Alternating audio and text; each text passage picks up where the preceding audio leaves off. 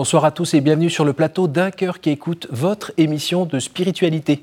Alors bien, nous sommes en pleine semaine missionnaire mondiale, alors euh, quoi de mieux que de recevoir en plateau euh, bah, une missionnaire.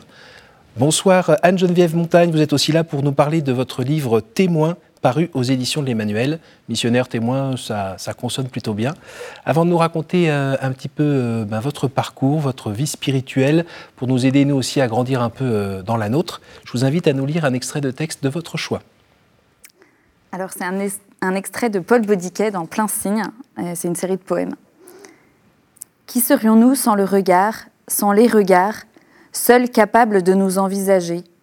Dieu ne dévisage personne, car dévisager veut dire analyser, décomposer, pourrir le visage. Seul l'amour envisage, accepte et ratifie cela précisément qui lui échappe. J'avoue cet homme, j'avoue cette femme rien qu'en les regardant. Mon regard les invoque, les appelle et les remercie d'exister. Le regard de l'autre devient ma seule assurance, un murmure de roseau que rien n'a su briser, et ce miracle de la mèche assoupie que le souffle ranime, le séisme vainqueur d'un acquiescement total avant l'incertitude du grain jeté en terre. Le visage de l'autre vérifie mon cœur. On raconte à ce sujet qu'un vieux rabbin demandait un jour à ses élèves à quel signe on pouvait reconnaître le moment précis où la nuit s'achève et où le jour s'instaure. Est-ce, demandèrent les élèves, quand on peut sans peine distinguer de loin un chien d'un mouton Non, dit le rabbin. Est-ce quand on peut distinguer sans peine un dattier d'un figuier? Non, dit encore le rabbin. Alors quand donc, maître?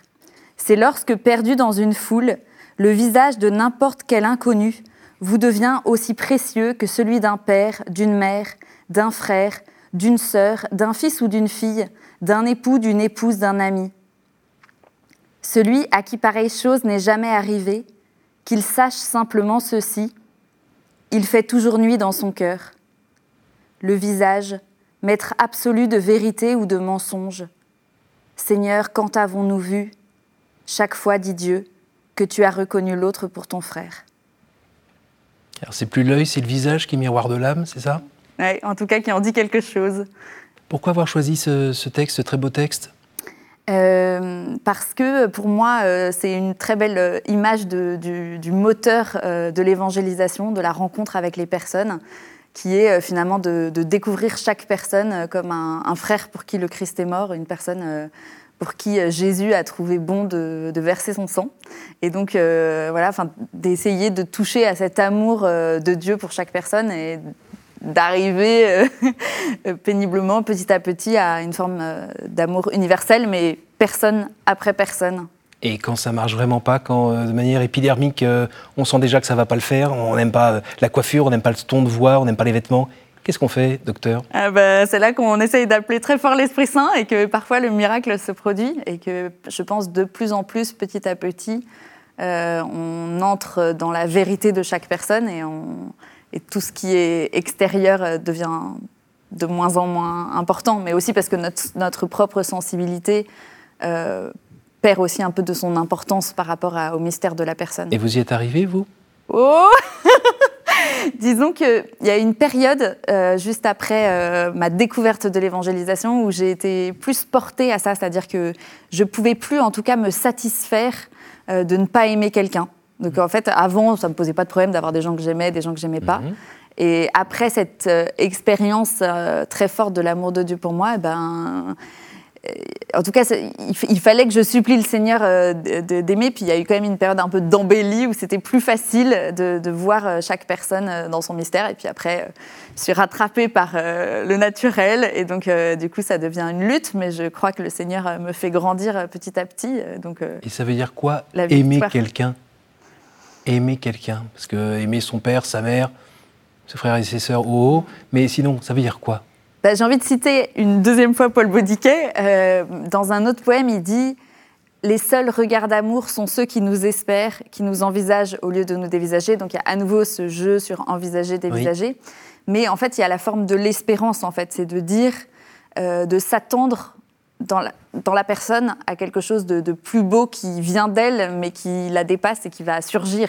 D'accord. Donc, euh, c'est à la fois dans une personne qu'on peut trouver repoussante, qu'on croise dans la rue, un inconnu qu'on peut trouver repoussant, mais ça peut être aussi avec, je sais pas, ma belle-sœur. Euh, oui, c'est ça. En espérant que euh, la grâce va pouvoir agir et sur moi et sur elle pour qu'on aille vers quelque chose de meilleur oui, alors à la fois en, entendant, en, vous entendant reformuler ce que très exactement. Vous, vous pensez à votre belle-sœur, c'est ça? Non, non, euh, j'aime beaucoup toutes mes belles-sœurs, mais euh, je réalise qu'en fait, il y a, quand même quelque chose en fait dans le présent hum. de percevoir la dignité profonde de la personne sans attendre qu'elle ait changé. Il ne s'agit pas de l'aimer pour ce qu'elle pourrait être, mais il y a quelque chose quand même dans cet amour qui désire que la personne s'épanouisse davantage. Je pense que typiquement, euh, vous parlez des, belles-sœurs, mais des gens de notre entourage proche, on peut à la fois les aimer très profondément dans le présent et peut-être percevoir leur potentialité et l'espérer en fait. Euh, et, et, c'est toujours euh, réjouissant de voir quelqu'un qu'on connaît depuis longtemps et qu'on aime depuis longtemps, de, le, de, voir cette personne se déployer euh, d'une manière nouvelle. Pardon d'insister sur cette thématique, mais quand on a été blessé ou quand on est blessé, mm. comment on fait pour euh, aimer quelqu'un? Ah, ben Ça, c'est la, c'est toute la question du pardon, mais je pense mm. qu'il y a une part qui est fondée dans le Christ et qui consiste à se dire aussi que Jésus est le seul juge. En fait, moi, l'amour qu'a le Christ pour chaque personne et qui aussi me fonde euh, ma propre espérance et mon, propre courage pour continuer le chemin, qui est de croire que son amour est inconditionnel, son amour pour moi ne varie pas, quoi que je fasse, mm. quoi que je dise, quoi que je sois, il m'aime.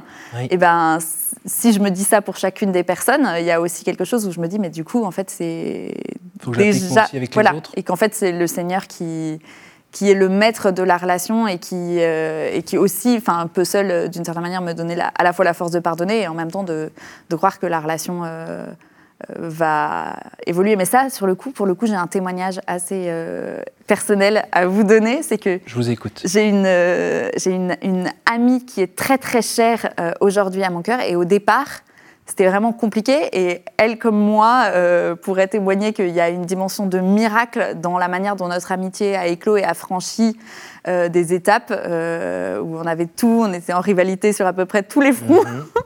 et, en fait, le, de pardon en pardon et de désir aussi que, bah, que, le, Seigneur triomphe, je pense, chez l'une et chez l'autre. Et en fait, c'est devenu une de mes amies les plus chères que je vois euh, hyper souvent. Et c'est vraiment pour moi une, preuve de l'existence de Dieu parce que c'était pas gagné. C'est beau. Avant de parler de, votre livre, est-ce que vous pouvez nous dire un tout petit peu d'où vous venez, qui vous êtes euh, Vous êtes né dans une famille euh, catholique?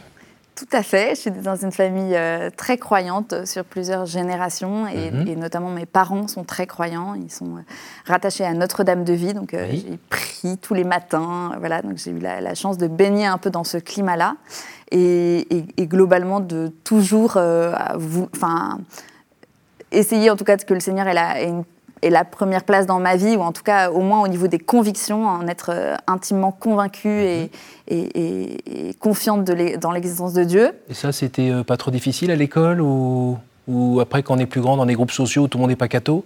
Pas trop, parce que je plutôt... Euh, enfin, je suis pas trop timide et je suis Enfin voilà, c'était pas, pas très compliqué pour moi d'affirmer que j'étais catholique. Et... et... quand vous cherchez un petit peu, ben, vous répondiez avec... Euh, oui, oui, tout à fait. Après, euh, il y a eu un cap différent euh, qui s'est passé après mon premier festival Annuncio en 2011.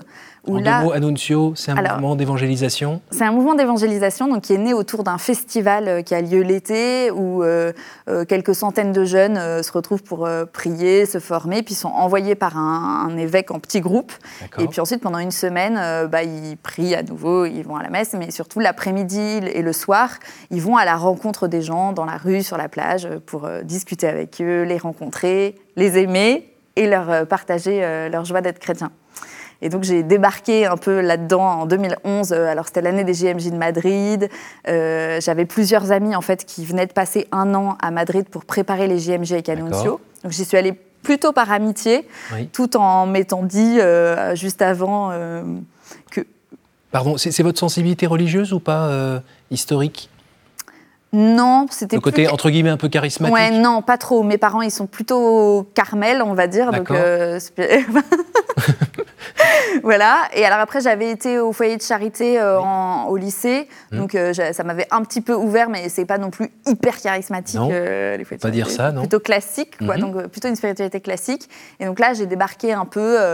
le Seigneur avait préparé mon cœur en fait sur la question de l'évangélisation, mais quand même, j'y allais un peu sans trop savoir à quelle sauce j'allais être mangée, et, et plus par amitié que par passion pour l'annonce du nom de Mhm. Jésus.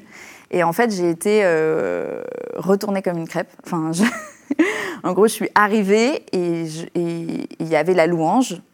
Et en fait, j'ai pleuré pendant trois jours. Et, Oh. j'étais comme euh, lavée de l'intérieur. Enfin, à chaque fois que la louange commençait, euh, voilà. Et puis il y a eu des prédications. Et je me souviens des prédications. Je pourrais presque vous les refaire. Comment vous expliquez ça aujourd'hui? Qu'est-ce qui s'est passé à ce moment-là? Ça, ça consonnait avec quoi en vous? Ben, je pense que je me, je me souviens qu'avant, j'étais dans ma maison de vacances et j'avais dit au Seigneur, bon là, ma vie spirituelle, c'est un peu la cata, mais écoute, il y a les GMJ, t'as qu'à mettre le paquet, moi aussi. Donc, euh, je pense que j'arrivais avec un désir fort, Vous aviez quel âge? 24 ans. Mhm. Et en même temps, je pense que le Seigneur euh, avait aussi décidé que, bon, allez, c'était parti, on allait euh, passer... Bah, on va lui donner un coup de main, oh, parce voilà, que- on, va passer, on va passer la vitesse supérieure. Et du coup, euh, voilà, pareil, puis après une confession, et enfin la prière des frères euh, lors d'une veillée où on demandait spécialement que l'Esprit Saint euh, euh, vienne et se saisisse de tous les apprentis missionnaires qui étaient là.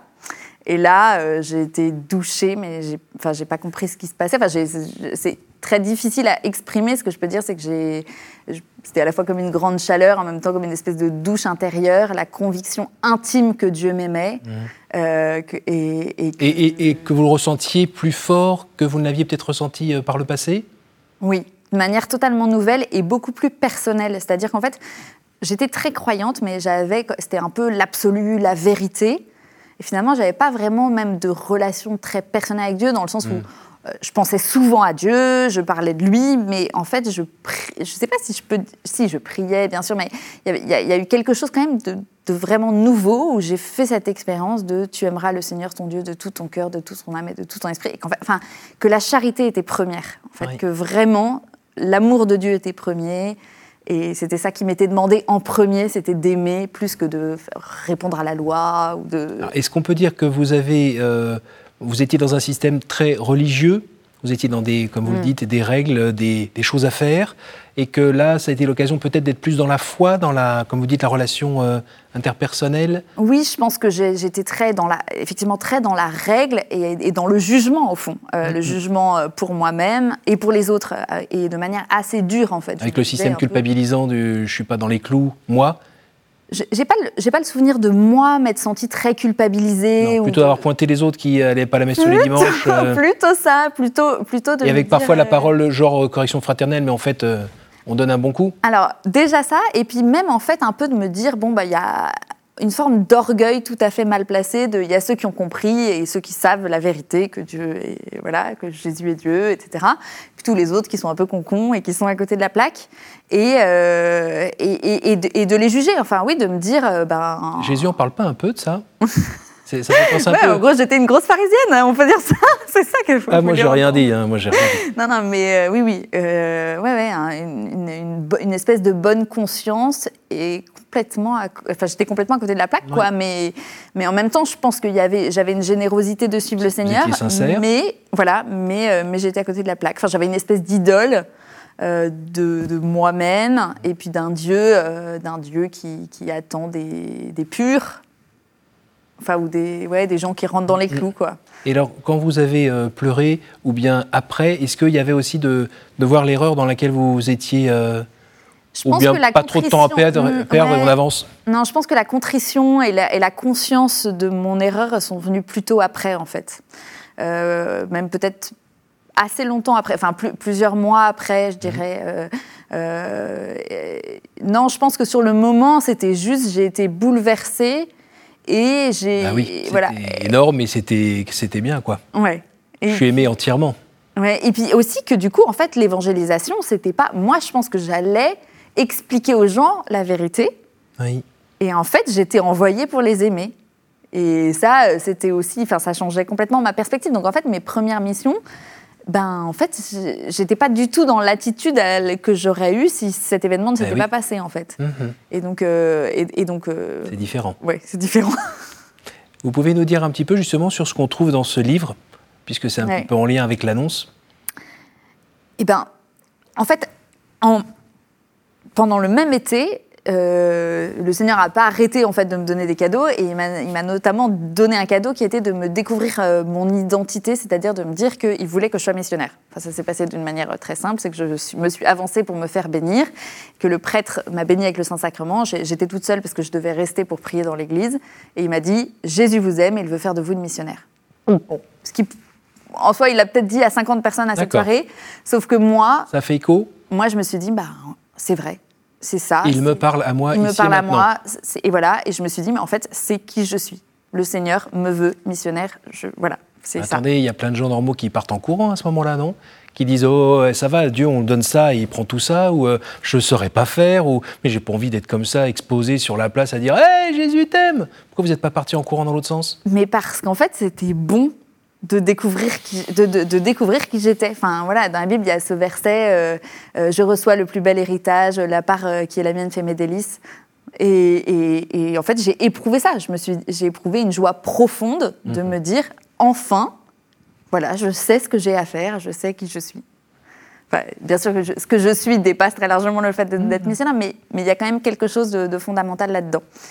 Et, et, avec la conviction aussi que tous les chrétiens sont appelés à être des témoins. Alors, pas forcément à euh, travailler pour Annuncio comme moi, pas forcément à aller dans la rue euh, tous les quatre matins pour, pour euh, rencontrer des personnes, mais que de chaque personne, enfin que chaque personne a quelque chose d'unique à donner, un visage du Christ à refléter. le pape François le dit dans Gaudete et Exultate, que voilà que chacun est une mission, dit quelque chose du Christ. Et voilà, bah, ce livre, c'est pour essayer d'aider chaque personne d'abord à voir que Dieu agit dans sa vie. Parce que je pense qu'il y a des tonnes de chrétiens qui, sont croyants, qui ont une vraie foi, qui sont fidèles au Seigneur, mais qui ont, c'est pas c'est peut-être pas concret en fait. Mhm. C'est-à-dire que ils, n'ont pas découvert que Dieu les aimait personnellement. Enfin, je mhm. me souviens de quelqu'un qui me disait, mais la douche est braquée sur toi. Enfin, Dieu te regarde en permanence, et, et, et je suis intimement convaincue que c'est vrai. Donc euh, le but, c'est d'aider d'abord les chrétiens à réaliser ça, qu'ils sont aimés d'un amour qui prend soin d'eux à chaque seconde et qui leur fait des cadeaux à chaque seconde. Mhm. D'abord pour que grandisse la louange et les remerciements vers Dieu, euh, parce qu'on lui doit bien ça. Mhm. Et puis que, voyant ça, ben, et simplement dans leur quotidien, avec leurs collègues, avec leurs enfants, euh, avec leurs conjoints, ils puissent partager ces petites pépites que le Seigneur fait dans leur vie et que, et que peut-être les personnes soient touchées et puissent euh, découvrir qu'elles-mêmes sont aimées et ainsi de suite, que la boule de neige. En général, quand le Seigneur tout d'un coup vous fait ce superbe cadeau et vous offre la grande corbeille de fruits, c'est très bon, ça va très bien et limite on plane et les autres disent euh, ça va, t'as l'air en super forme, euh, tout va bien. Et oui, tout va bien. Et là, on est tout feu, tout flamme. Et l'annonce, on y va. Mm. on compte pas ses heures, on est à fond. Et puis après, tout d'un coup, il y a quand même, euh, on va dire, le naturel qui revient un peu au galop, mm. et, ça retombe un petit peu. Oui. Vous avez vécu cette phase-là? Oui, bah, c'est sûr que ça fait dix ans. Je dirais, pendant... J'ai eu, beaucoup de chance, parce que pendant 3, 4 ans, 5 ans peut-être, c'était facile. Ah, oui. Enfin, c'était... En tout cas, y il y avait une joie telle, et puis j'avais... Euh, le combat le... pas trop. Euh, le combat, il était, alors il était sur plein d'autres plans de ma vie, soyons clairs. Et, euh, et, il était, souvent, je me sentais fatiguée les jours où j'allais en mission, et du coup, j'avais une petite voix qui me disait T'en fais trop, ça va, calme-toi. Mais en fait, comme je savais qu'il y avait la joie, euh, hmm. une joie délirante après les rencontres, j'y allais quand même. Et depuis quelques années, là, c'est plus dur. C'est-à-dire que je, vraiment, je me dis. Euh, ah, j'ai pas envie d'y aller. Souvent, je me dis, mais je crois que j'aimerais mieux être morte que d'aller dans la rue.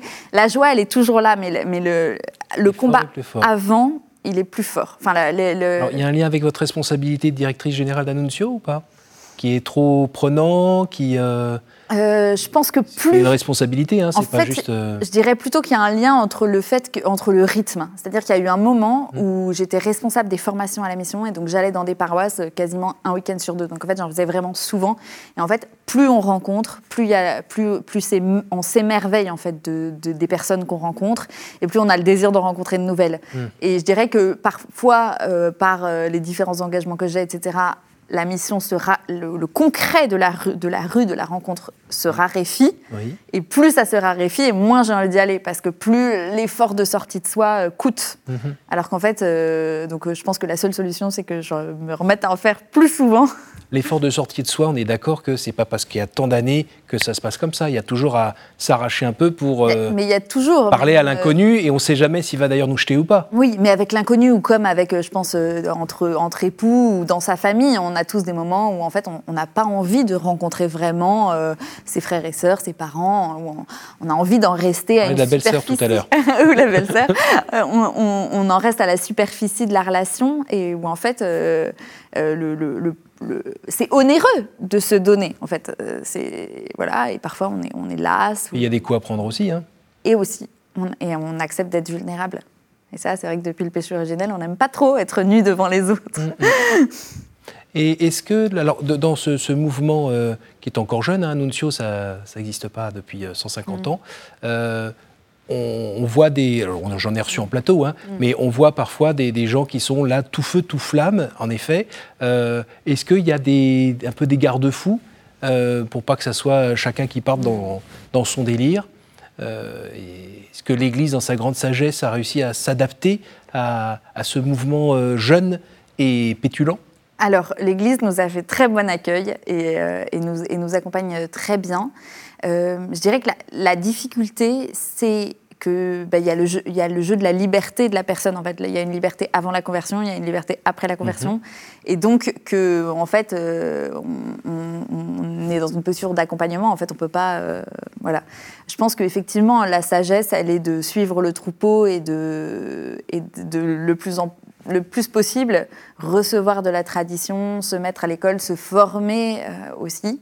Euh, au début, euh, dans Annuncio, on se disait un petit peu, bon, il y a plein de gens qui, il y a plein d'instituts de formation, de, et nous, c'est pas spécialement notre notre tasse de thé, à part sur le, enfin notre pardon notre spécialité, à part sur l'évangélisation directe. Donc on se disait, bah, les gens, les, jeunes d'Annuncio ont qu'à aller se former ailleurs parce qu'on va pas nous, voilà. Et puis en fait, on s'est rendu compte que bah, ils le faisaient pas.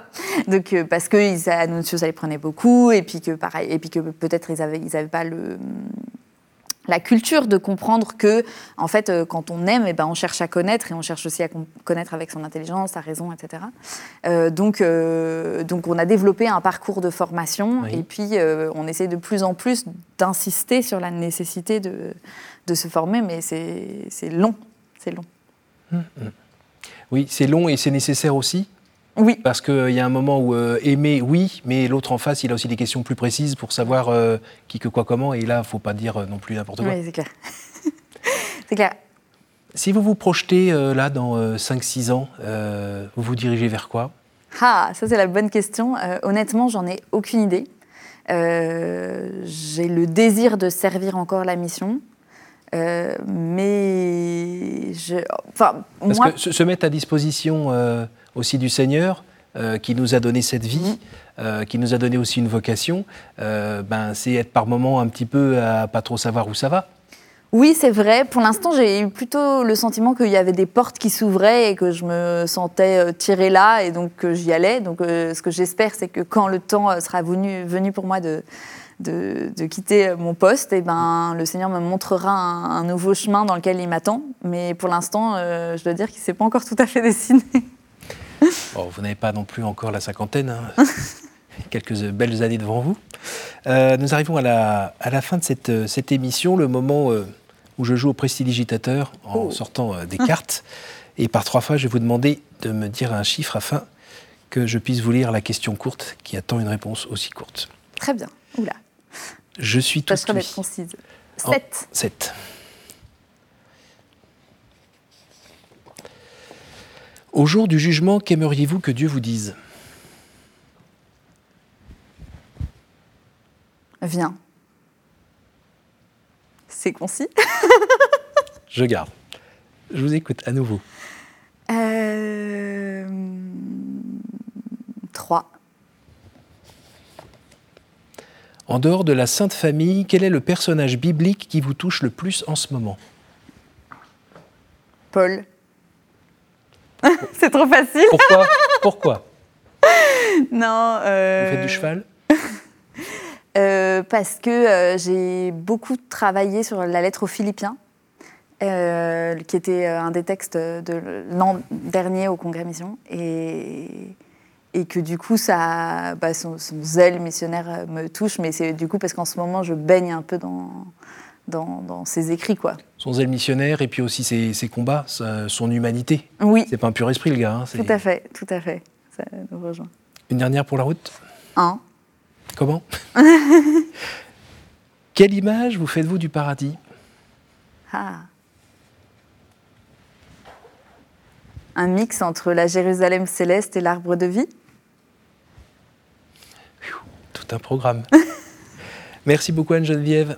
Merci à vous. Merci d'être venu euh, bah, nous partager tout ça, nous partager euh, ce feu qui vous anime. Euh, qui, on a l'impression que c'est passé la tête dans les jambes ou en passant par le cœur. En tout mm. cas, que c'est toute votre personne qui est concernée par, par cette conversion, cette vie de foi. Et vous nous invitez à annoncer la bonne nouvelle, notamment grâce à votre livre Témoin, paru aux éditions de l'Emmanuel. Merci à vous tous pour votre fidélité.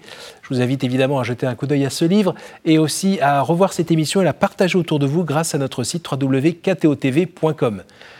Merci euh, à toute l'équipe à toute l'équipe qui a permis de réaliser cette émission et je vous donne rendez-vous la semaine prochaine. Bonne soirée.